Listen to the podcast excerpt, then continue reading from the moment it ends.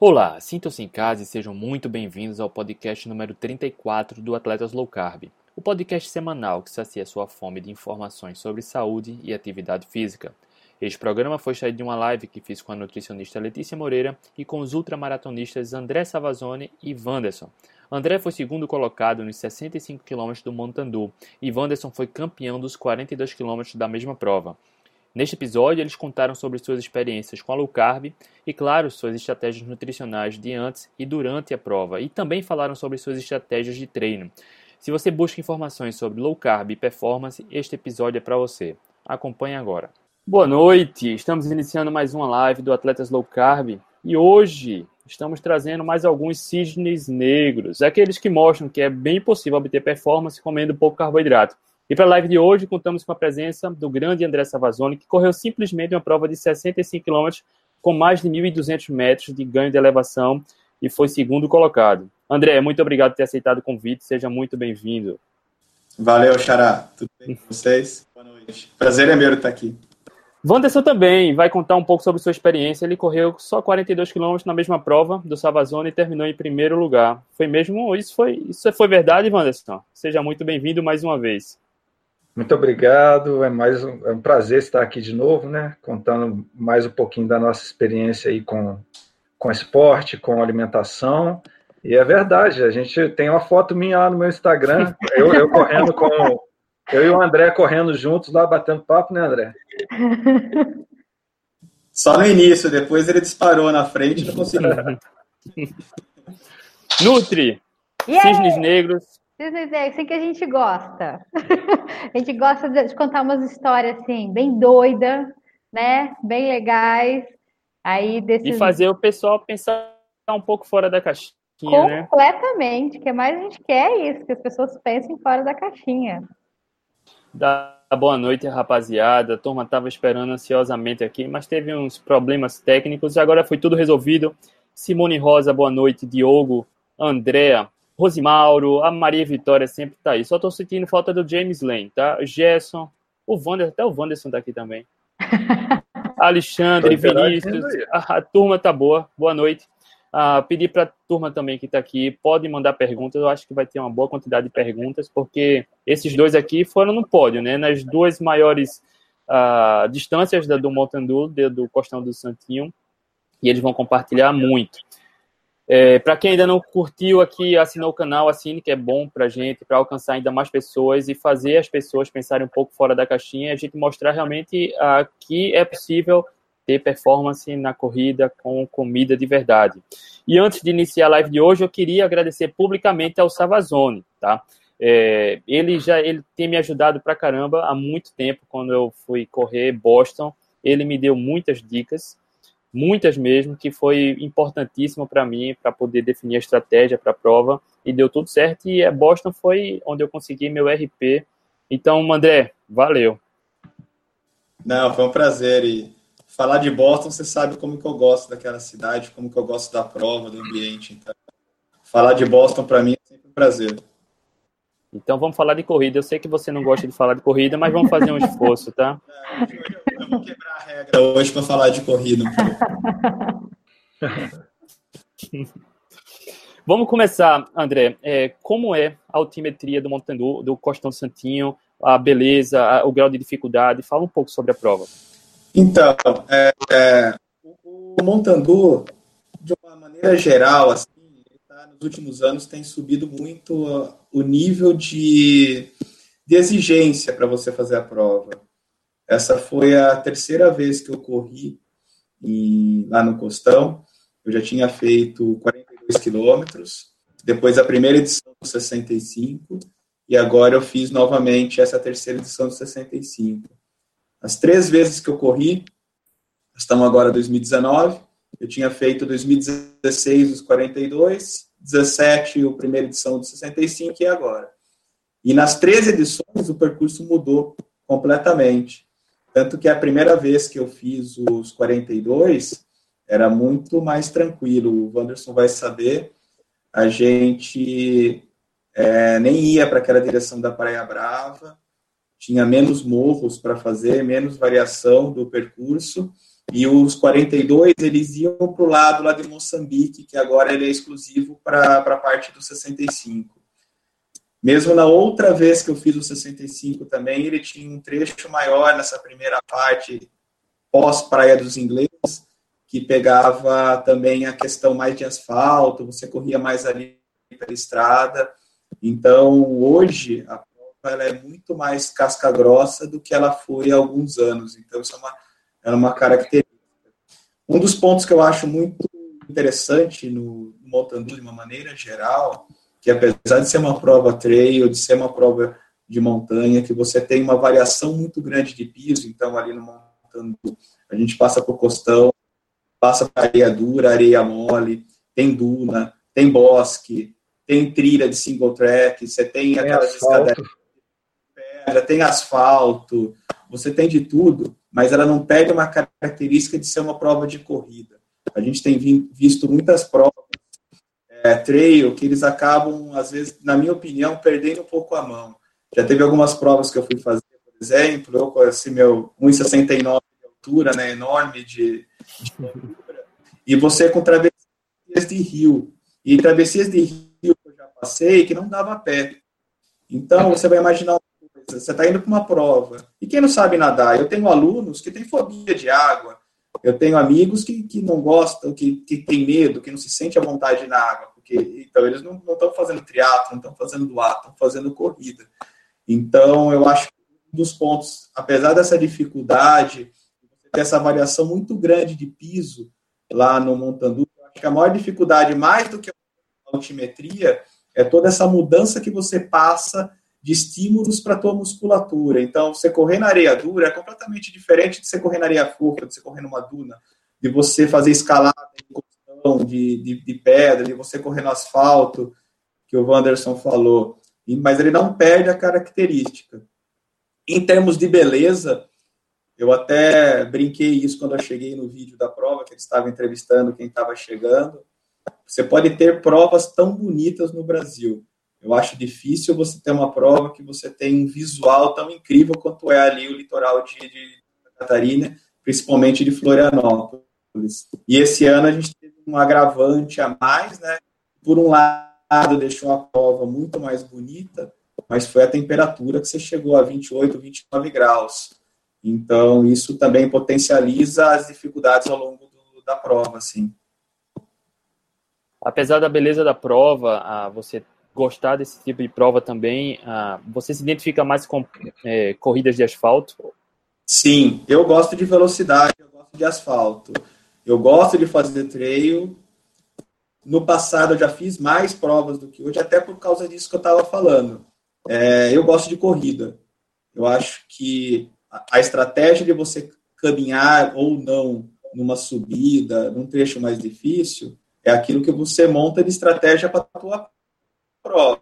Eu prefiro muitas vezes, numa, numa corrida dessa de montanha, é, dar uma segurada nas subidas, principalmente em single track, para ter é, uma velocidade maior nos trechos que eu sei que dá para correr. Então, é, eu dou uma analisada no percurso, lá no Costão especificamente, como eu já tinha feito por duas vezes aquela parte de Moçambique, eu sabia que tinha uma estrada de terra longa, eu sabia que tinha o bosque, eu sabia que dava para pôr velocidade ali, eu poupo nas partes mais difíceis para acelerar.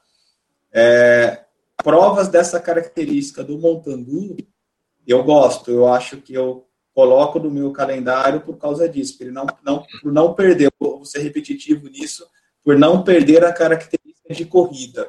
É claro que você vai correr 100% do tempo por uma questão de estratégia, mas caso você te tenha a condição física que você queira, é possível correr a prova inteira. E para quem ainda não conhece o André Savazone, se apresenta um pouquinho, André. Corre há quanto tempo? Eu sei que tem alguns sub 3 aí em maratona. Dá a carteirada, por favor. então, correr assim, eu corro desde criança. Sempre a corrida fez parte assim da vida. Teve períodos lá que você vai trabalhar, que você vai estudar, que você deixa um pouco de lado. Mas fazer provas era uma coisa não fazia. Então, a corrida era o treinamento para o futebol de campo, o futebol de sala, sempre usei. É, eu lembro que a preparação física, quem está nesse diferente do que era no passado. Lembro que eu tinha 12, 13 anos, a gente chegava para correr, para treinar, aquecimento era 20 voltas no campo, 30 voltas no campo. Meus amigos odiavam e eu achava uma delícia fazer isso, assim, antes de começar o, o futebol. Mas, assim, faz uns 12, 13 anos que eu comecei a fazer provas mesmo, que daí eu larguei todo o resto e comecei a correr provas. E maratona, especificamente, para longas distâncias, minha primeira foi em 2010, que eu corri a Maratona de São Paulo. E de lá para cá, assim, 99% da minha dedicação é, é para a prova de, de, de, maratona mesmo. Eu treino o ano inteiro para maratonas, para longas distâncias. Já correu quantas e maratonas? 39. Quantas sobre 3? 12. Não. Meu Deus do céu, eu acho que eu morro, eu morro e não chego nesse número. Maratona. E nesse meio tá, tá incluídas as provas de montanha e as provas de asfalto também. E Bacana. ultra eu tenho duas, as duas no, no costão que eu fiz, os 2,65 do costão. O Wanderson já tem um, uma outra linha, né? Chega chegado mais em trail, né, Wanderson? Sim, é, eu, não, eu não disputo nenhuma prova de asfalto. É, inclusive, nem sei qual que é o meu tempo oficial, assim, meia maratona, maratona, 10 quilômetros de asfalto, porque eu nem sei o que é correr em asfalto há muito tempo. Eu corri em asfalto quando eu comecei, há pouco mais de três anos. Mas aí eu me apaixonei pelo trail e daí para frente foi só montanha. E o Mountain Dew também é a terceira vez que eu participo. É, eu participei em 2017 e 2018 nos 21 quilômetros.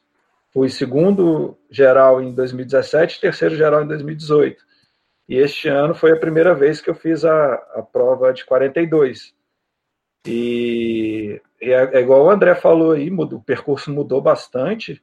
O percurso original dos 42 ele tinha 500 e poucos de ganho de elevação. E esse ano já foi para 1.200 de ganho e realmente ficou bem pesado. É, Para a gente que é acostumado à corrida de montanha, 1.200 de ganho em 42 quilômetros é, é, é, razoavelmente pouco, né? Porque é, tem muitas provas bem mais pesadas.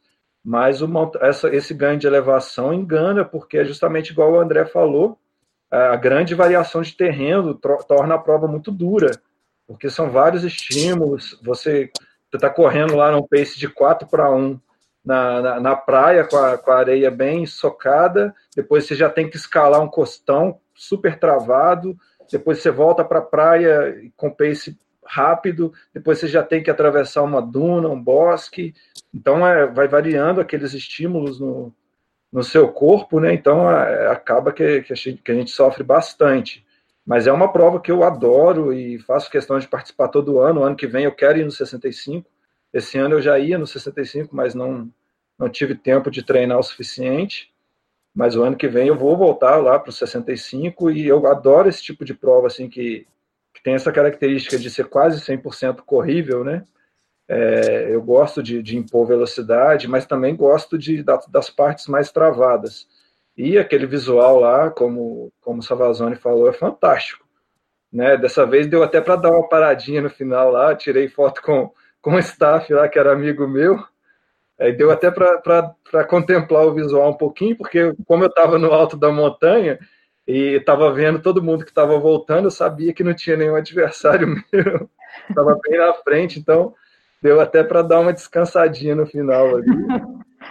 né, e contemplar o visual. Depois também a gente vê pelas fotos, que são maravilhosas. Né? Então é uma prova que eu não perco de forma alguma. E além de, de, disso tudo aí, de, de todos esses pontos, é, eu acho que é um ponto bastante importante, que é o, a questão da estrutura, que permite você correr sem peso nenhum. Você pode correr sem mochila, sem nada. Eu corri só com a roupa do corpo mesmo. Se eu quisesse tirar a camisa, podia também, porque tem ponto de hidratação a cada 3 quilômetros, mais ou menos. Então, é, é, é água à vontade, você não precisa carregar peso nenhum. Então, isso para mim também foi fantástico e ajuda bastante a diminuir o seu tempo final de prova, né? Porque correr com mochila é doído. Mas nem tinha neve dessa vez, né?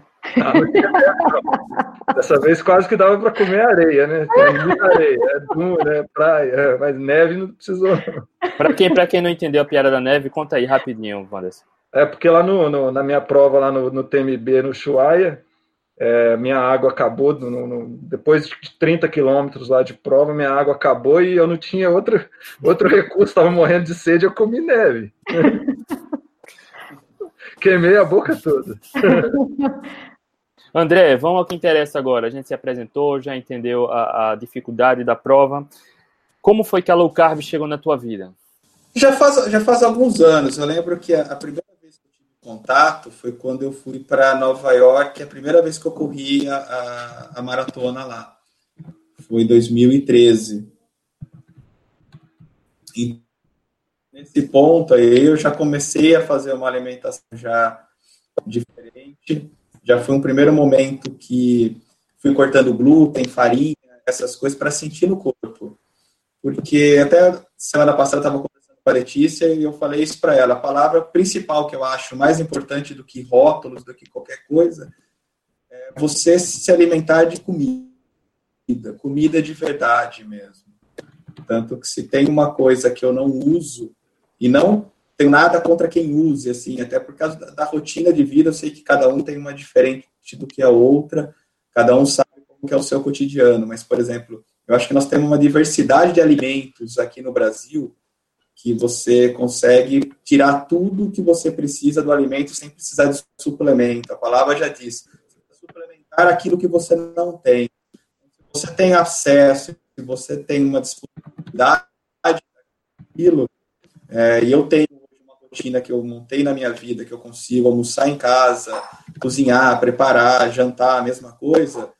Então, eu tenho uma facilidade da organização da, do cotidiano que, que dá certo. E quando eu, eu, lembro que uma das coisas que mais me chamou e aquilo foi que dessa vez dessa experiência, na época eu fiz o meu melhor, e aquilo acabou me, me dando uma sensação de pós-prova, principalmente, na segunda-feira estava que eu tinha corrido a melhor maratona da minha vida até então, e eu não tinha uma dor muscular, eu não tinha uma sensação, parecia não tinha de uma prova no outro dia. Então, o que eu mais sinto nessa questão da alimentação não é que você vai correr melhor ou não, se você vai ter um desempenho melhor ou não, porque isso chama-se treinamento. Eu acho que é, tem que separar. Não adianta o que faz é treinar, mas eu sinto que é, a recuperação do corpo é muito melhor, você se sente muito melhor é, fisicamente para daí você fazer o treinamento. Então, a partir daí eu comecei a, a fazer, experimentando em mim, com nutricionistas, conversando, aprendendo, lendo bastante sobre o assunto. Então, o que, o que me dá é isso, é, me dá mais ânimo, dá mais disposição. Então, isso que, que me chama a atenção muito quando você faz uma alimentação assim. E quando você é, diminuiu ou cortou o consumo de farinhas e açúcares, teve algum impacto inicialmente na, no desempenho esportivo, no treinamento? Sentiu alguma coisa? Em termos do desempenho, eu não sei te dizer diretamente. Indiretamente, é claro, porque é, você perde peso. Então, vamos pensar assim: faz, o que você faz prova longas, maratona, que o Wanderson faz. A gente está falando de prova ali no costão, de você ficar seis horas em movimento, sete horas em movimento. É, numa maratona de asfalto, para tempo. Quanto mais leve você for, daí não estamos nem entrando no mérito mais do, do trabalho também da, da, Letícia. Vamos tirar a saúde de lado, vai, vamos, vamos separar, porque alto desempenho e saúde, eu acho que eles têm um. Eles não conversam muito bem, assim. Então, é, mas é, o, que eu, o que eu mais sinto é isso, é, é a diminuição de dor muscular, a recuperação dos treinos muito melhor. Então, vamos dizer que se diretamente ele não impacta, porque precisa treinar para ter o resultado, é, indiretamente ele vai te dar um ânimo maior, você vai ter uma recuperação melhor entre os treinos, e daí, por causa disso, você vai acabar tendo um desempenho, um desempenho melhor, assim. Então, vamos colocar, colocando tudo no mesmo, no mesmo saco, assim, para falar. É, questão, senão, eu não digo mais falar. A pergunta foi mais nesse período de transição, sabe? Para quem está acostumado a ter um certo tipo de alimentação com mais farinhas e açúcares e que diminui, ah, no treinamento, no começo tende a sentir mais fraco, a perna mais pesada, mais lento, sabe? Precisa fazer mais força. A pergunta foi nesse sentido, que normalmente as pessoas sentem uma queda de desempenho, mas depois voltam ao normal. Aí contigo queria saber como foi, se teve algum tempo, se você percebeu isso. Sim, eu acho que 15 a 20 dias depois que eu faço alguma alimentação, alguma coisa assim, ele tem uma queda, sim. Você tem uma mudança muito. Sente uma fraqueza por uma semana, 10 dias, há uma queda do desempenho, só que depois ele estabiliza e vai tranquilo. Eu sinto duas semanas, três semanas após o início, uma mudança na, na dieta ou no, na, na, rotina de alimentação, assim. Isso, isso, mas isso eu sinto todas as vezes, mesmo que eu fique fazendo uma preparação, aí eu tiro um período de folga e eu volto, eu sempre sinto essa, essa, esse período após 15 dias, 20 dias por uma semana, 10 dias mais ou menos, sinto. sinto e o pastel? O pastel após o treino, ainda tem ou não? Então, nesses últimos meses, assim, ele tá, ele tá adormecido. Daqui a pouco ele volta. Mas, no momento, ele tá, ele tá de lado. Levei as crianças nas férias agora para ir e eu não comi, não. Aí você falou em suplemento, André. Você toma algum suplemento? Não, só o gel de carboidrato. A única coisa que eu tomo. O Durante gel a... de carbo em provas acima de... Durante a prova. Mas longos até 30, 32 quilômetros, tomo só água. Wanderson, Oi. há quanto tempo na low carb? É, desde dezembro, né? Então a gente está em julho, é, sete meses, né?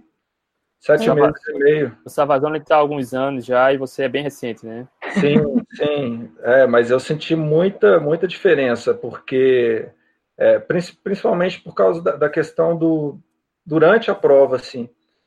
Porque eu sentia, tudo que eu ingeria, é, eu sentia náusea, sentia vômito, então eu tenho, tenho muita dificuldade de me alimentar durante o exercício.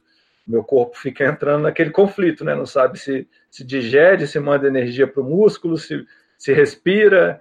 Então, é, este ano, por exemplo, eu disputei quatro provas e a única prova que eu fui mal, assim, foi, foi uh, uma prova lá na Serra da Canastra, terminei em quarto lugar geral, foi uma prova de 25 quilômetros e que eu não, não corri em jejum, passei muito mal, tive náuseas, vômitos, tontura, justamente por não estar em jejum, né, que era uma prova que tinha largada é, mais tarde, então acabei quebrando o meu jejum antes de correr. Mas nas outras, nas outras três, é, eu, eu, usei a mesma estratégia que eu uso no dia a dia e foi perfeito, assim. Inclusive no, inclusive no Mountain Dew eu, eu foram 42 quilômetros, quase quatro horas de prova, é, sem, sem ingerir nenhuma caloria, só água, água, água e um pouquinho de sal, cápsulas de sal. É, mas assim, por segurança mesmo, não senti necessidade também não, dava para ir só na água também. A gente vai chegar lá. Nutri, então quer dizer que é possível, camarada, não se entupir de carboidrato e fazer boas provas. E eu não uso, como você perguntou para o André, eu não uso nenhum tipo de suplemento, nem o gel. O gel também me faz muito mal. Então, né, no... a gente está aqui, né, com esses dois atletas, né, não precisa, principalmente aí o Vanso que não usa nada e, né, ganhando pódio. E é o que a gente sempre vem falando aqui, né, André? Não precisa. Aí vai da individualidade, né? A gente viu que Savazone, ele, depois de uma certa quantidade em quilometragem, para ele vale a pena usar um gel, né? O Wanderson já não se adapta, ele passa mal. Então, é toda uma questão de treinamento, né? Tem o treinamento do, da corrida e tem você treinar também a parte da alimentação, para ver o que, que, que rola com você. Né? Não dá para falar que todo mundo vai ter que ser igual. Né? O, o Wanderson, ele faz as provas em jejum. Quando ele comeu, ele já não se sentiu bem, se sentiu nauseado, não foi muito, né? Segundo ele, ele não foi bem, ficou em quarto lugar, né? Imagina se ele tivesse ido bem. Mas assim, tem que ir fazendo. É...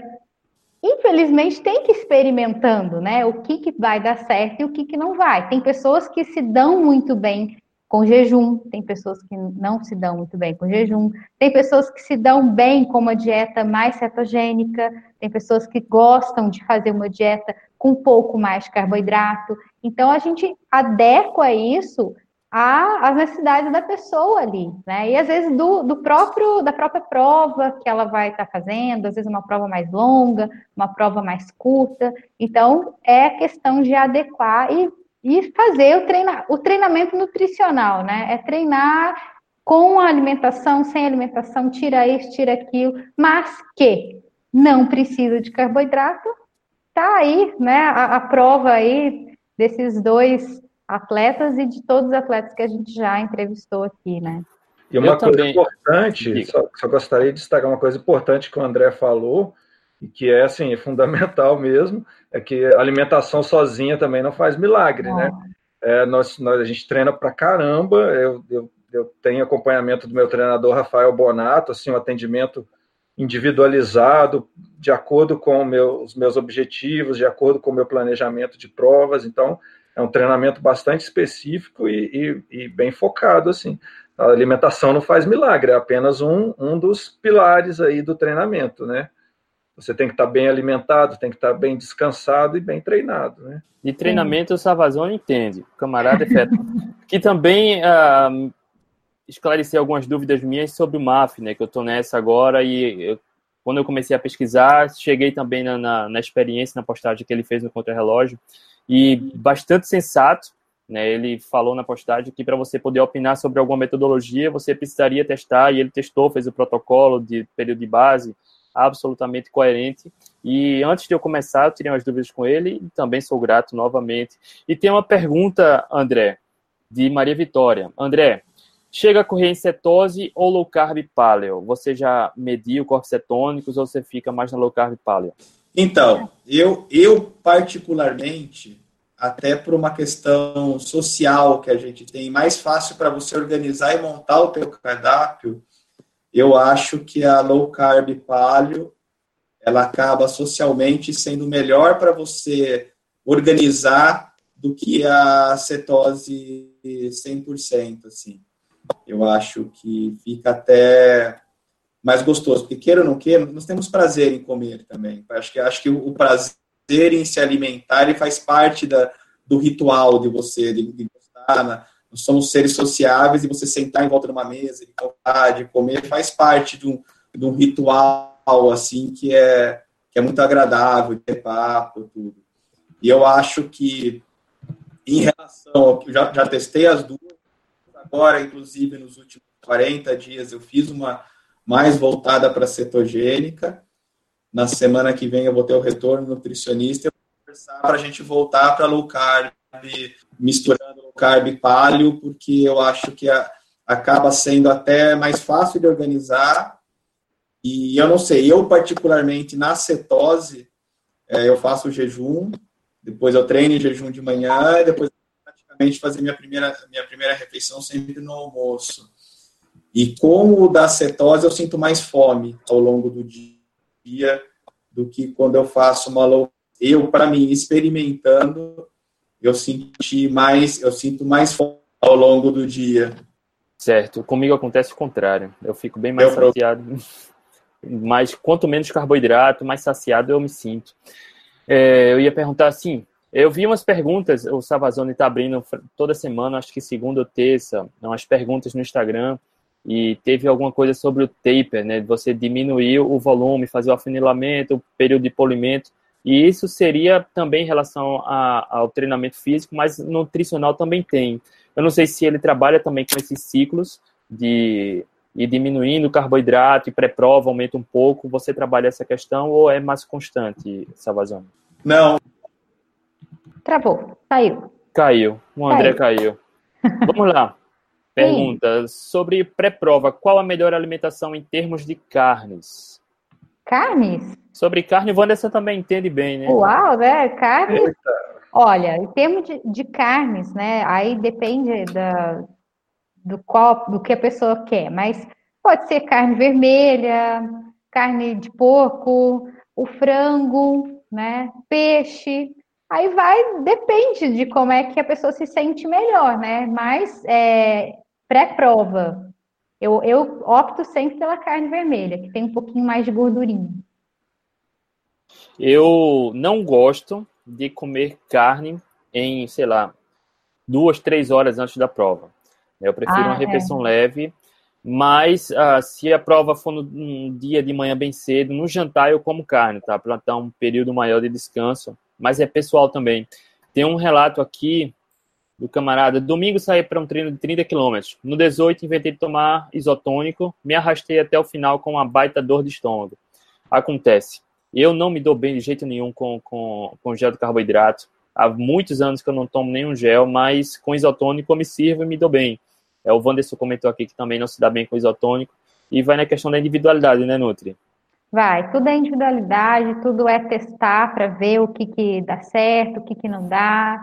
É, um, buscar né, um acompanhamento nutricional é muito interessante, porque aí dá para ir fazendo é, alguns ciclos, tirar, colocar, ver o que, que dá certo, o que, que não dá. Então, da mesma forma que muitos atletas é, têm um treinador, tem uma planilha, também é interessante buscar né, um acompanhamento para poder ir chegando ali né, no que fica melhor para o seu organismo. Né? Até mesmo para pré-prova, né? Vamos, né, como a, a, quem perguntou das carnes, né? Rosimauro perguntou da, das carnes, até mesmo para fazer, às vezes, uma, uma estratégia carnívora, depois aumenta um pouco mais de carboidrato, então, isso também é bem bacana para poder deixar o, ali a, a, esse treinamento todo bem certinho, tanto da, da parte nutricional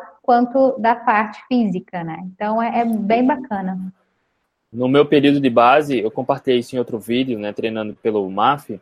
Eu passei o mês de janeiro quase todo, acho que o mês de janeiro todo só na carnívora, enquanto fazia trabalho de base ah, no, no, aeróbio, forçando o corpo a usar a gordura corporal como fonte de energia, e na alimentação praticamente zero carboidrato. Então, para mim, isso foi bem interessante e funcionou bem. Deixa eu ver se tem mais uma pergunta aqui. O Savazone caiu de novo. Chegou lá, ó. A Letícia estava perguntando por ele.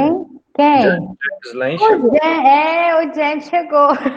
Olha o James. É, James, você estava sentindo sua falta. Tem o Júnior, fez uma pergunta aqui. Boa noite, galera. Meu nome é Júnior Souza, moro em Tucuruí, Pará. Faço low carb há uns 5 anos. Sou atleta amador e não como nada antes da corrida, seja qual for a distância, 5, 10, 30. Também, também não como nada, tá? Eu estou mudando um pouco, testando estratégias, mas também as minhas principais provas foram jejum. E falar em provas de jejum, vamos lá. Espera aí, o André chegou. Tá bem agora, André? Vai cair mais não? Chegou. André está de volta, está escutando? Está escutando? Acho que não, hein? Acho que não também. não escuta. Queria dar a oportunidade aí de André terminar a pergunta que eu fiz sobre o, a nutrição, o período nutricional dele, se tem, ah, faz os ciclos, o taper também na nutrição. O André está escutando? Não. Uh-uh, não. Então vamos lá, Wanderson. Wanderson correu Montandu, Montandu Uh, 42 quilômetros. Foram quantas horas de prova? 3 horas e 56 minutos. Conta aí tua estratégia pré-prova. Então, nutricional. Inclusive o Rosimauro estava comigo lá, usou, usou a mesma estratégia que eu, usa a mesma estratégia que eu, porque ele vai, a gente vai junto em todas as provas. Então, é, na véspera, nossos amigos lá fizeram a massa tradicional, né, o macarrão tradicional, e a gente foi, foi lá comprar o macarrão com eles e comprar a carne para fazer o, o, molho, a carne moída, fazer a bolonhesa. E a gente pediu para fazer separado o macarrão da carne para a gente usar a carne, lógico. Então nós fizemos lá um, alguns ovos mexidos e comemos com a carne do molho. Então na véspera da prova eu sempre como o, ou ovos com queijo, ovos com carne moída, ou alguma coxa, sobrecoxa de frango, alguma, alguma, algum corte mais gorduroso, né? Justamente para o outro dia eu ter saciedade e conseguir correr em jejum tranquilamente, não sentir fome. Porque eu sei que se eu sentir fome e eu comer alguma coisa, eu vou correr o risco de ter náuseas, ter vômito. É lógico que eu levo, na, na prova eu levo algumas castanhas, amendoim salgado, mas só como em extrema necessidade, se eu tiver necessidade mesmo, se tiver muita fome então eu levo as, essas castanhas porque justamente elas são agradáveis ao paladar e dão saciedade, né? Porque se eu levar o gel, eu sei que eu vou ter que usar e dali 40 minutos eu vou ter que usar de novo e vou ter que usar de novo e vou morrer lá no meio da prova. E no dia a dia, no dia a dia eu sigo low carb normal. É, alguém perguntou ali se eu faço jejum. Eu faço Isso, jejum. Vamos lá, a largada da prova foi que horas, Wanderson? Foi 7h15 da manhã, eu acho. 7h15, 7h30. Minha, última refe... Minha última refeição foi às 8 da noite, eu acho. Que eu comi lá os, uns quatro ovos mexidos com, com um pouco de queijo e a carne moída do, do molho do macarrão do pessoal lá. E no outro dia, jejum absoluto, só Largada de 7, 15, 7 e meia. Isso. E cheguei a. Opa, André. Cheguei a. Tem dois Andrés aí. Ele tá, ele tá hackeando assim mesmo. Aí, acho que agora sim. Eu estou fazendo um monte de aqui para fazer funcionar. Acho que agora, agora melhorou. Melhorou. Agora, pronto, conclui aí, Anderson. Aí foi em jejum. É, aí a prova foi em jejum, quatro horas de duração, e, e, eu cheguei, cheguei sem fome nenhuma. Eu usufruí da estrutura da prova lá, tinha água de coco, então eu cheguei com sede, então acabei tomando água de coco, comi algum, alguma melancia também, mas cheguei sem fome nenhuma. Se eu precisasse continuar ali mais uma hora, duas horas de prova, continuaria tranquilamente. E no dia a dia. Durante a prova, só ali, água e cápsula de sal. Isso, água e cápsula de sal. Usei duas cápsulas de sal e um pouquinho de sal também que eu levo num saquinho, que eu gosto de sentir o sabor salgado. É, mas eu acho que é até psicológico, né? E no dia, alguém perguntou ali se eu faço jejum. No dia a dia eu faço jejum naturalmente. É, eu almoço por volta de meio-dia, janto por volta de 7, 8 horas da noite, no outro dia só almoço de novo. Mas se, se porventura de manhã, depois do treino, eu sentir necessidade de me alimentar, eu geralmente tomo algum suco verde, de couve, com gengibre, alguma coisa desse tipo. Mas é muito raro, muito raro. geralmente, quase todos os dias são apenas duas refeições, almoço e jantar. Posso usar sal grosso? Pode, né, Nutri? Pronto. Pode. Tem uma pergunta de Alexandre, você pode usar nenhum. sal Tem grosso? gente que gosta até de usar sal grosso. Sim, pode usar Tranquilo. sal grosso. André. Leva, né, um sal grosso no saquinho. André tá escutando agora? Tô, agora tô escutando. Estão me ouvindo? Sim. Tô ouvindo tranquilo. Ah, então beleza. Pronto, André. Né, sobre aquela pergunta do, da, do ciclo da periodização nutricional, como você tem feito? Então, eu ainda não experimentei fazer ou um aporte antes, ou ter essa, fazer essa baixa e depois esse aumento. Tá nos planos de, na próxima maratona, eu vou correr a São Paulo City semana que vem, ainda não vou fazer, mas depois vai ter Vinha Del Mar em outubro. Então, na preparação para Vinha Del Mar, eu quero experimentar isso sim, fazer uma redução grande, é, fazer uma periodização também com a redução um pouco antes, e depois fazer um aporte nos três dias anteriores à, à prova. É, até o, o nutricionista André Lanza que eu vou, ele já tinha comentado de fazer isso, mas quando foi a prova-alvo do primeiro semestre, seria Montevidéu, eu falei para ele, ah, mas é aquela coisa que, na linha do que a Letícia estava falando agora há pouco tempo, antes de eu cair. É, eu nunca experimentei, então você fazer uma experiência de algo numa prova que era seu, seu alvo do semestre, eu sou mais prudente nisso, eu falo que poderia dar muito certo, mas também poderia dar muito errado. Então eu falei, vamos escolher uma outra prova. Tem várias, como eu corro poucas provas no ano, né? Então daí daria para experimentar em uma outra para ver como que é o desempenho. Dando certo, a gente aplica em outra. A mesma coisa dos treinos. Treino longo não é só para você ter treino de resistência ou para você ter treino de ritmo, é para você testar absolutamente tudo que você vai usar na prova. Então, o que a Letícia comentou, experimentar o que você vai usar de alimentação antes, durante e pós, o que você vai usar de roupa. Você pode parecer uma bobagem, mas uma meia que você coloque ali que você não esteja acostumado, ela pode gerar uma bolha que vai te dar um problema enorme na prova. Então, testar aquilo que você vai usar na, no dia da corrida, você testar no treino longo. Então, vale o mesmo para alimentação também. Então, pretendo fazer, não fiz ainda, eu fico no constante, eu não mudo, eu não mudo a minha alimentação ao longo da, da preparação, como eu faço no treinamento especificamente da corrida, assim, da preparação física. Mas eu quero experimentar para ver no corpo como que é a reação, até para saber quando, quando alguém vem conversar, vem falar, para ter essa, essa noção também. Qual a tua relação com o jejum nos treinos e provas? Eu largo sempre em jejum. Faz dois anos já que todos os meus treinos eles são em jejum. Eu treino de manhã, então eu acordo, vou para os treinos, eu tomo dois copos de água quando eu acordo e é isso que, que eu vou para o treino, seja um intervalado, seja um ritmo, seja uma rodagem, seja um longo ou uma ultra, como foi no, no costão.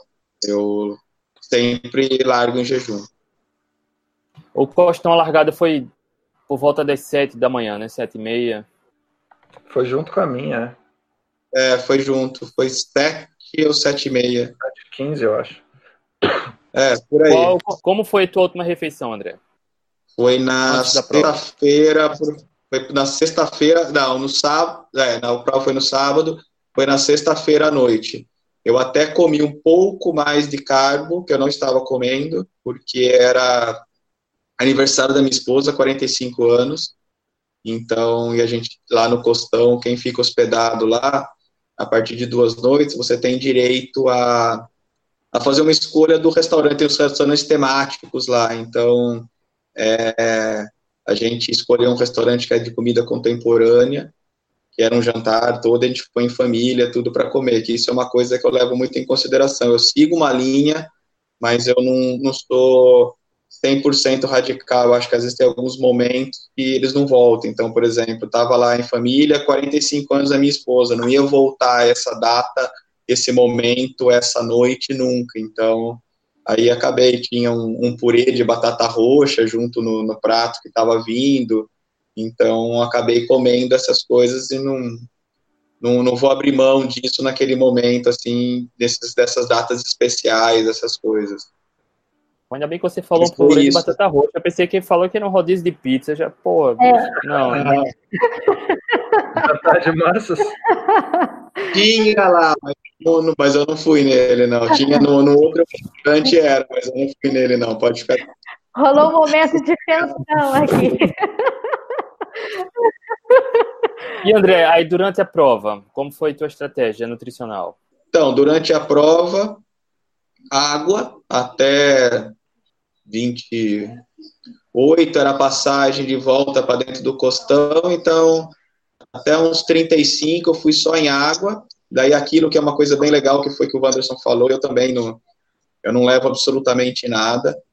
Eu até brinco com, com os alunos, com os amigos, né? A gente passa muitos meses para ganhar, para você emagrecer, né? Você chegar numa prova mais magro, mais leve, para você estar tá correndo. Aí você pega e coloca uma mochila de 5 quilos nas costas, de 3 quilos nas costas. Pô, mas, passar, fazer alimentação por três meses aí, para eu perder 2 quilos, perder 3, eu vou colocar 3 quilos para correr com ele nas costas.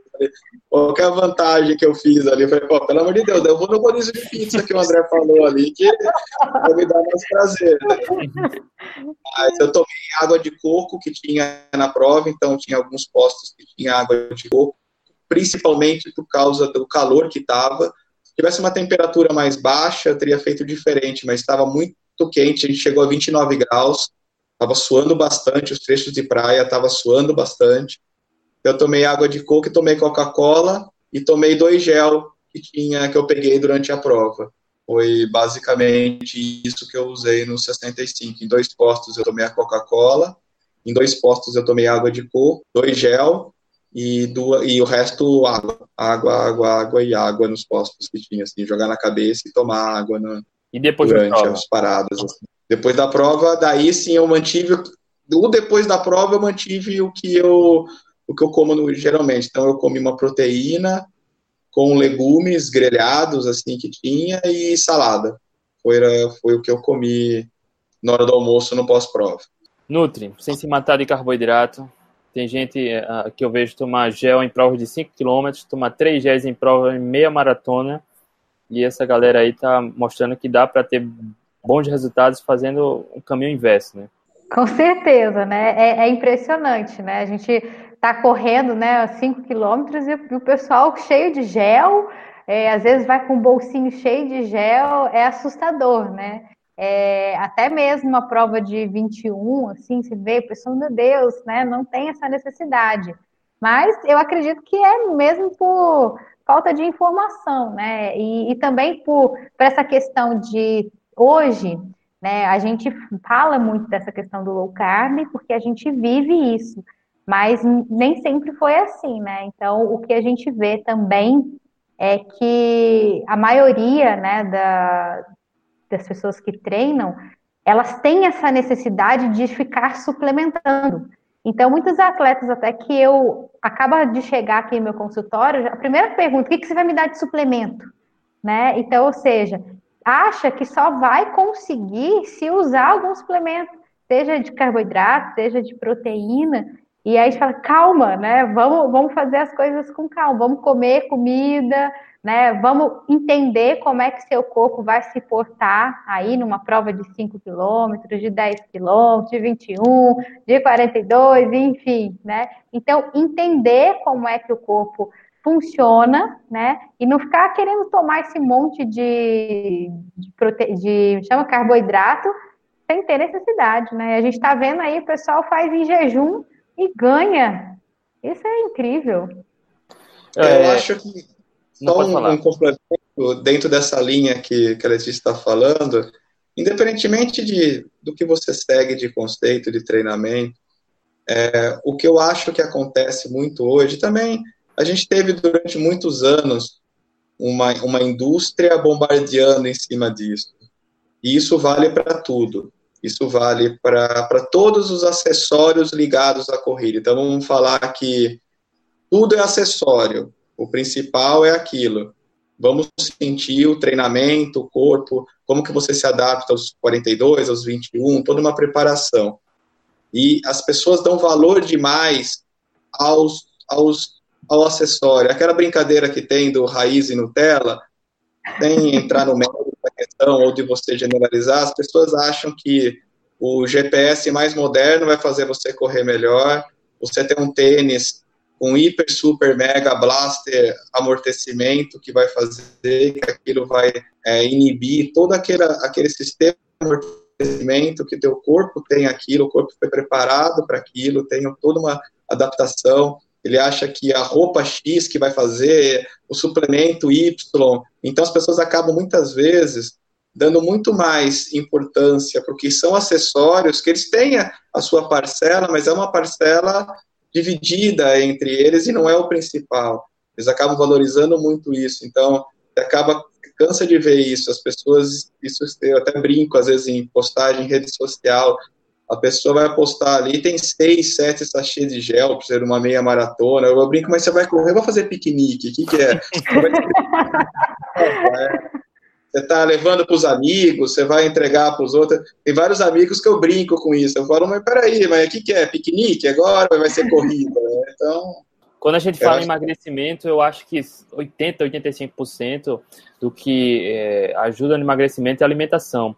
Mas numa prova como essa de resistência, eu acho que é o contrário, já 80% é treinamento físico. E esse excesso de má alimentação, carboidrato refinado, pode mais atrapalhar do que ajudar comprometer a nossa capacidade né, de usar de forma eficiente o próprio, nossa própria energia corporal como fonte, de, é, fonte primária de energia, né, preservando mais o glicogênio, usando mais a gordura, dependendo da intensidade. E esse treinamento nutricional é fundamental. E esse excesso de carboidrato, quando eu corria o desafio Cidade Maravilhosa, eu vi várias pessoas com 3, 4 géis de carboidrato para correr a meia maratona, sabe? Eu não usaria gel para correr meia maratona. Aí a gente vê que as pessoas muitas vezes transfere a responsabilidade da performance ou para um acessório ou para alimentação. E é. isso né, não, não, faz muito sentido. E, André, tu pesa quanto? Olha quando eu chego, quando eu não chego... pergunta isso, hein, André? Não, eu, ele estava falando de, de, de, indústria, enfim, eu queria só fazer um cálculo rápido 57, aqui. 58 quilos. Vamos lá, 57 vezes 6. É, as diretrizes nutricionais recomendam o consumo de 6 a 10 gramas de carboidrato por quilo de peso para quem treina de 1 a 3 horas por semana. Para você, daria 342 gramas de carboidrato por hora. Tá, Ô, louco! Calculando aqui rápido. Dá 1.368 calorias por hora de prova. André consumiu muito menos que isso e terminou em segundo lugar na outra maratona, num nível de dificuldade bem alto. Né? Então, uh, não é exceção, né? Quando um camarada está bem treinado, que tem como base uma boa alimentação, e André é treinador, né? Ele sabe o caminho que segue, mas com uma boa alimentação ele consegue resultados incríveis, né, André? Sim, a única coisa que eu não concordo na tua fala que é quando você falou que você acha que você falou que a alimentação é 80, é o peso, né? Você emagrecer, tudo alimento. Eu diria que é 100%. Eu até tenho uma discussão com alguns amigos treinadores, tudo, porque é, eu acho que assim, alimentar, é, perder peso, aceitar, é 100% alimentação. O treinamento, ele te dá outras coisas muito positivas. Mas, assim, vamos usar um exemplo clássico. As pessoas falam, ah, eu entrei na corrida e eu emagreci. Tá.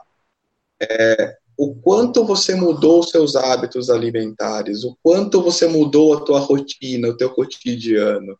É, você saía para quantas vezes fazer happy hour durante a semana e você deixou de fazer. Então, é aquilo. Se você mantiver o hábito de daquela alimentação que você tinha antes, você pode treinar 20 horas na semana que o seu peso vai cair muito pouco.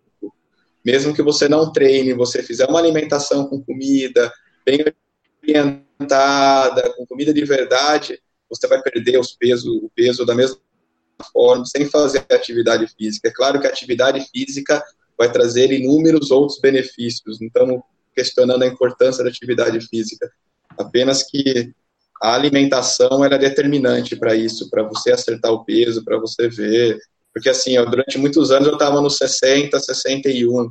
Foi mudar a alimentação é, desde dezembro para cá, eu caí para 57, 56 quilos. Eu peso com 45 anos hoje, com muito mais massa muscular e com muito mais musculatura, menos do que eu pesava com 18 anos.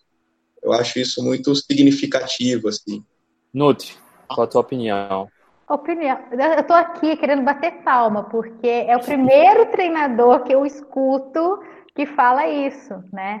Então, a gente vê, e, e eu acompanho triatletas, e, e o treino do, do, triatleta é uma coisa, às vezes, para fazer um Iron, às vezes é três vezes de treino, e o cara é fala, olha, eu não consigo perder, né? Eu não consigo perder peso. Eu falo, poxa, mas você treina que cinco horas às vezes no seu dia, você não consegue perder peso. Aí vamos mexer com a parte da alimentação, pronto. Aí ele começa a ter a queda, né, no, no peso.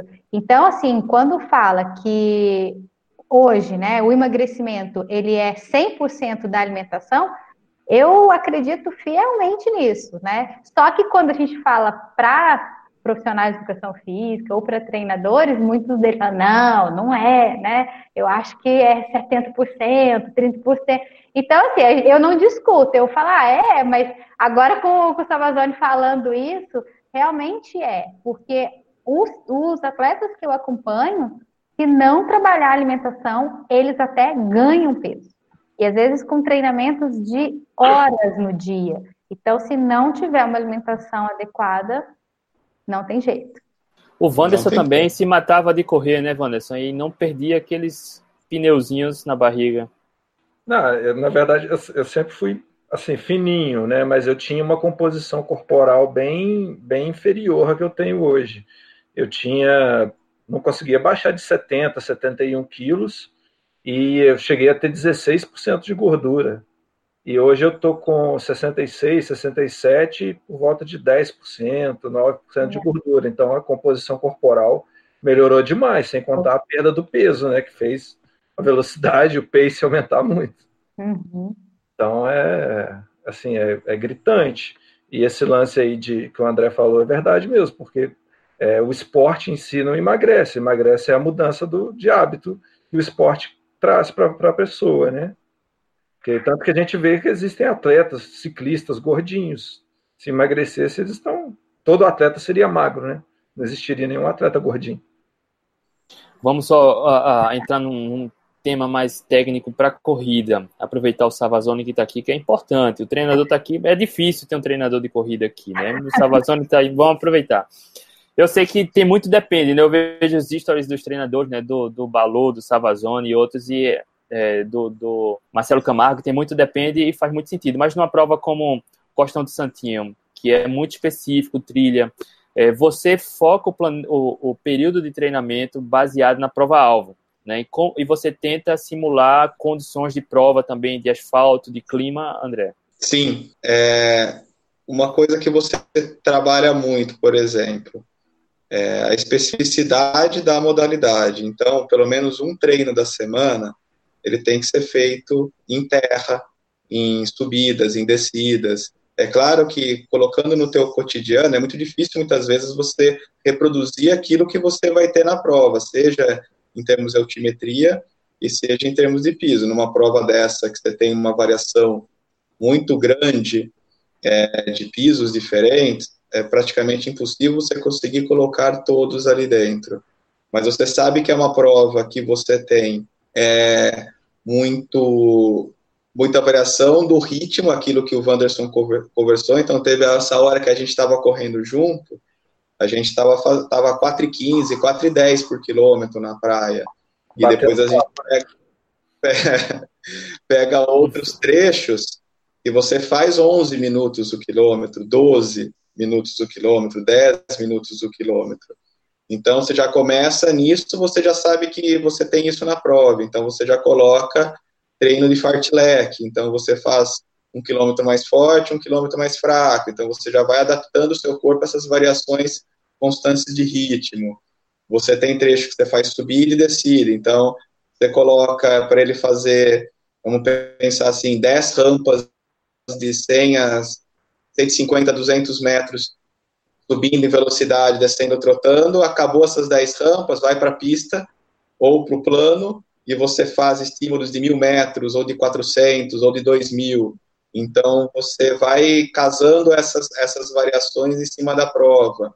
Se você tem a possibilidade de ter algum lugar que alguém que mora em praia, ou alguém que tem um campo de areia no clube onde é sócio, ou um parque municipal que tem uma parte de areia, você coloca também para ele fazer algum, alguns quilos, alguns treinos na areia também. Então, tem pessoal que eu estou treinando que vai para o 28 Praias aqui, que vai correr em areia fofa. A gente tem um centro esportivo aqui em Jundiaí que tem um campo de futebol de areia. Então, ali vai lá e faz alguns treinos na areia também. Tem um aluno que vai correr o, o na neve. Não dá para colocar ele para treinar na neve, mas dá para colocar ele para treinar na areia fofa, que ela vai simular um pouco os trechos que você vai ter da, de areia mais de neve mais fofa. Então, sim, é, é importante você, dentro da prova-alvo, você ir buscando algumas adaptações que você consiga fazer treinamento para que ele tenha uma proximidade daquilo que ele vai enfrentar no, no dia da corrida. Perfeito. Tem uma pergunta de James Lane. Sobre a fase de polimento, como vocês realizam? Ficam sem fazer nada alguns dias antes? Ele se refere a ultras.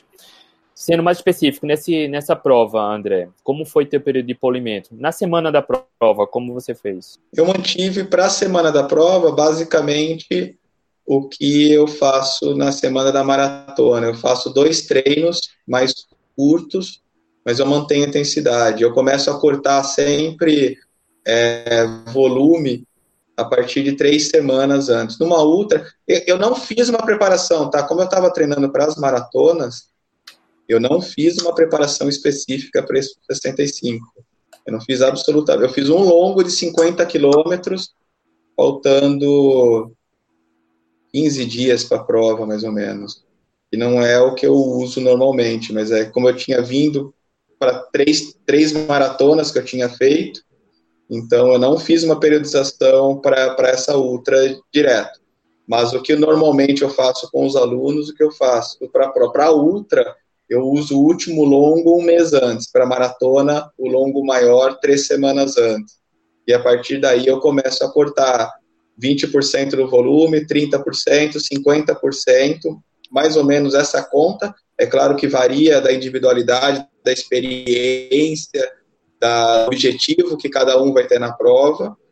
E, e mantenho intensidade. Intensidade eu não corto. Então eu faço dois treinos mais curtos e intensos na semana da prova. Então, vamos pensar assim: a prova no sábado, é, eu corri segunda e quarta, Aí não fiz nada quinta e sexta para fazer a prova no, no sábado. Wanderson, como uh, você faz? É, o, o Bonato passou para mim uma semana antes da prova, como era uma prova com bastante velocidade, eu fiz um, um treino mais longo, de 30 quilômetros, todo no plano. Foi duas horas e sete, duas horas e seis minutos. E na, na segunda, fiz uma. Esse meu, meu longo é no sábado, né? No sábado anterior da prova. Na segunda, eu fiz uma rodagem leve, regenerativo. E na quarta, teve um fartlek. E também, durante a semana, teve duas, duas sessões de musculação leve, mais regenerativa. E na véspera da prova fiz lá uns 20 minutinhos de, de trote também. Então é, acabou reduzindo um pouco. No, na semana da prova, assim, ele sempre reduz um pouco o volume ou a intensidade do, dos treinos, né, para chegar descansado. Nutri, não sei se você está vendo, está rolando aqui um, hum. uma, um, um, uma discussãozinha sobre MCT, discussão assim, ó, compartilhando experiências. Eu nunca tomei MCT, né? Já tomei óleo de coco, né? Durante muito tempo foi meu pré-treino, quando eu estava fazendo uma transição, né? Com medo de treinar em jejum. Já há alguns anos que eu não tomo nada. E o que seria MCT e em que casos seria bom tomar? Bom, o MCT, né, é, é, praticamente próximo ao óleo de coco, né? Muitos atletas usam, principalmente quando está fazendo uma dieta cetogênica, para dar uma energia extra, né? Então, muitos atletas existe, né, o MCT em pó e tem também ele em óleo, gel, né? né? É, em gel, né? Óleo. É tipo, ele tipo um óleo mesmo, é. né? E muitos atletas usam para manterem a cetose, né, a, a dieta cetogênica, mas para ter uma energia extra. É necessário? Depende. Depende do quê? É, o atleta já chegou ali no, num peso né, legal?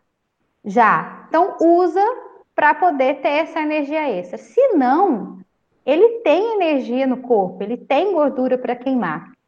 Agora, isso também depende do, do tipo do treino que ele está fazendo, da prova que ele vai fazer. Vale usar o MCT como uma estratégia às vezes para dar um gás assim no, no, final de uma, de uma maratona, né? Tem muitos que, que acabam usando. Pode ser uma estratégia. Tem pessoas que não se sentem bem, que, que aí volta para aquele caso lá da, do carboidrato, né? Às vezes toma, sente desconforto.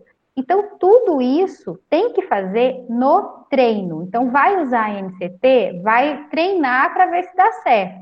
Porque na hora da prova, já tem que estar com tudo esquematizado, né? Dá certo, não dá. Agora, falar que MCT é imprescindível, também não. Tá? Então, ah, eu preciso tomar MCT? Preciso tomar óleo de coco? Não. Você consegue fazer provas e consegue é, treinar sem. Mas alguns atletas se sentem bem. Às vezes pode até ter um efeito psicológico, né? Então toma, às vezes a, a, se acha que tá, tá legal. Então, então tudo tem que, tem que treinar. Mas não é necessário, não precisa, principalmente se o atleta ainda tem uma gordurinha ali para queimar. Tá? Então, é, é, basicamente é isso. Eu já tentei experimentar, para mim não deu certo também, não. Que, deu, que, uma, dia, deu uma diarreia brava, que ainda bem que eu corro no mato. é, então tem, tem, pessoas que não se dão bem, né? Então é, é teste, tem que fazer o teste. Tomou, viu se dá certo. Mas assim, é energia, né? O MCT é energia, é, é gordura. É a mesma coisa da, do carboidrato. Eu posso fazer uma pergunta? Claro. Dentro dessa linha aí. É uma dúvida agora, sério mesmo, que até eu tinha lido já, até alunos tinham comentado sobre isso e eu não, não achei nenhum estudo tratasse desse tema.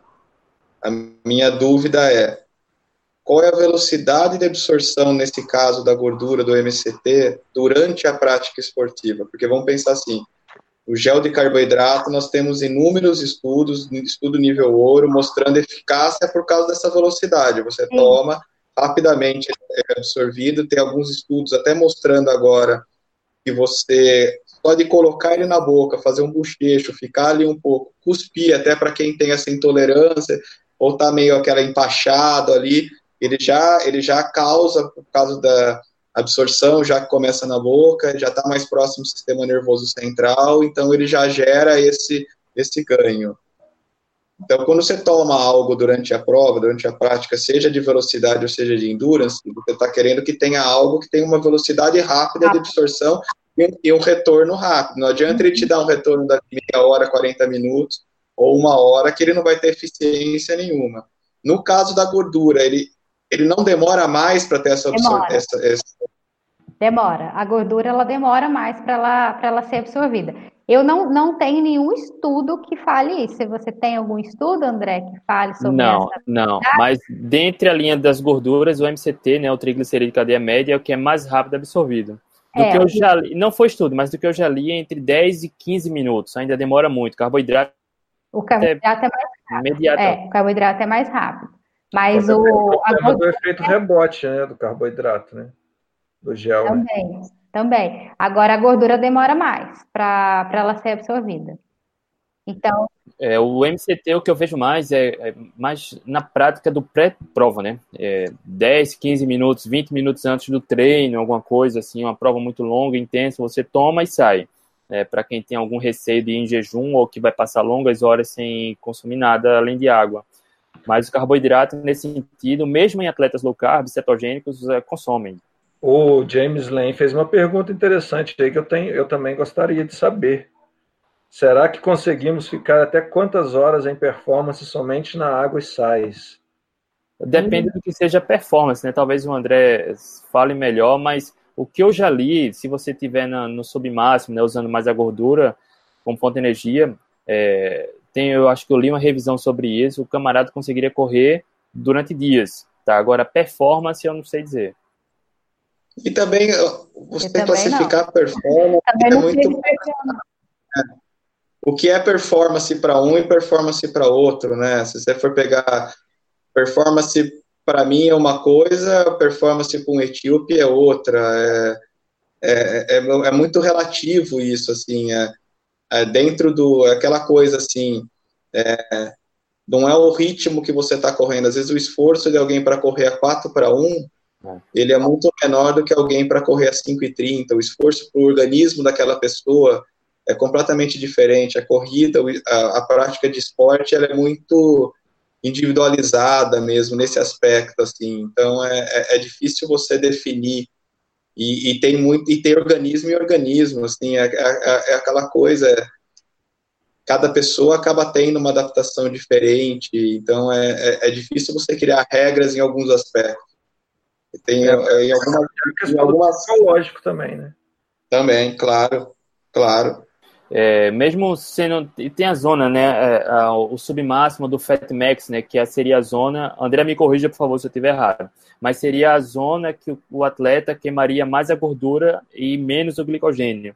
Mas mesmo assim, em nenhum momento da intensidade do treino, a, o, o, camarada vai usar só a gordura, né? Eu falo gordura porque a gente tem mais energia em forma de gordura. Então, vai chegar um momento que vai acabar e a percepção do esforço, até a intensidade varia muito de pessoa para pessoa. Acho que é muito difícil mensurar isso. E tem uma pergunta... É igual percepção de dor. É, percepção de dor de uma pessoa para outra é completamente diferente, meu. É, você não tem como mensurar certas coisas, assim, é, é, é, é difícil, assim. E tem muito psicológico também. Você, quando você começa a, a receber aquela sensação da fadiga ali, que você está prestes a quebrar, não sei o quê, tem pelo menos mais 30%, 40% ali. Só que daí é uma briga, corpo, cabeça, cabeça, corpo. Então tem hora que você ganha, tem hora que você perde. É, é difícil você classificar isso.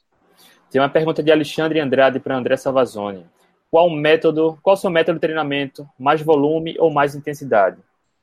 Pode responder com depende. Sabia. Não, mas é assim, ó.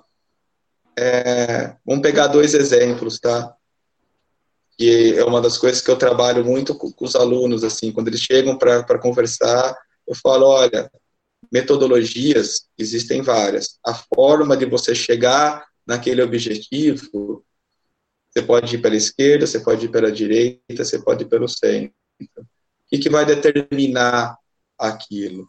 o que você vai me responder agora em cima do teu cotidiano. Então, alguém chega para mim e fala, André, eu quero fazer uma maratona, eu já tenho uma experiência em meias, mas eu consigo treinar três dias na semana apenas.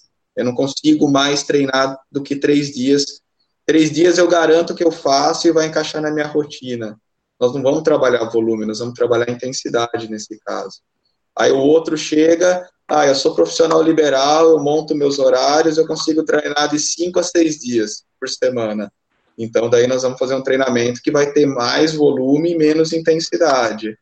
Então, quando você fala de individualizar, não é que você cria um, um treinamento para cada um, não é isso.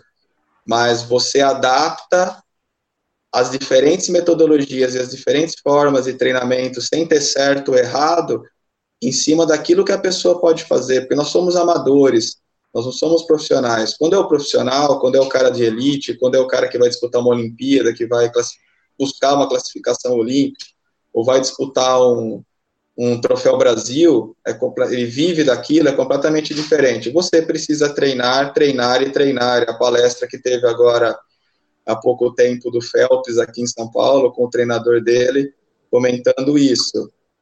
Você precisa, qual é a estratégia? Treino, treino, treino, treino, treino, treino, treino e treino. É isso. Porque nós estamos falando de milésimos de segundo, que significa uma medalha olímpica ou você está fora de uma final olímpica. Então, no caso do treinamento, volume funciona? Funciona. É, intensidade funciona? Funciona. Aí você tem prós e contras de cada um. Você tem pontos positivos e negativos nos dois. Tem riscos maiores em um, riscos maiores em outro. É, você tem o passado é, esportivo, memória muscular funciona. Então, alguém que teve, é, que praticou esporte na primeira, esporte na segunda infância, ele tem uma constituição física completamente diferente de alguém que começou a praticar esporte com 30, 40 anos. Então, o que vai determinar se você vai trabalhar com intensidade ou volume é o que a pessoa tem de disponibilidade. Então, eu acho que, a minha forma de pensar, sempre o treinador tem que se adaptar ao aluno e não o aluno se adaptar ao treinador. Eu acho que dessa forma o sucesso é muito mais garantido. O James falou em relação a quanto tempo, performance, correr sem suplementar, ele fala de para ganhar uma prova de 100 milhas em montanha. É, já tem uma referência, é, é alto nível isso aí. 23 horas, né? Nossa. Ó, eu, eu tenho aqui uma referência, né, de uma prova do Zach Bitter que ele correu agora em junho, 162 quilômetros, das 100 milhas, né, em 16 horas e 49 minutos, com 4.279 metros de ganho de elevação. E ele é um dos caras que a gente fez um vídeo de, com ele aqui no, no, no Atletas Low Carb, que faz cetogênica. Enfim, tem as estratégias bem compartilhadas aqui também no canal. Agora ele consome, consome energia, não sei a fonte, eu acho que é de carboidrato também. E já vi relatos dele falando também que ele evita consumir, acho que frutose. Frutose é igual a gordura, né? Muita gente tem algum desconforto e frutose também para atleta, a boa parte dos atletas tem algum desconforto estomacal. E já passamos de uma hora e dez da live, tá na hora de encerrar. A parada ah, quando tá boa, passa rápido. Já acabou. Essas lives estão muito, muito boas.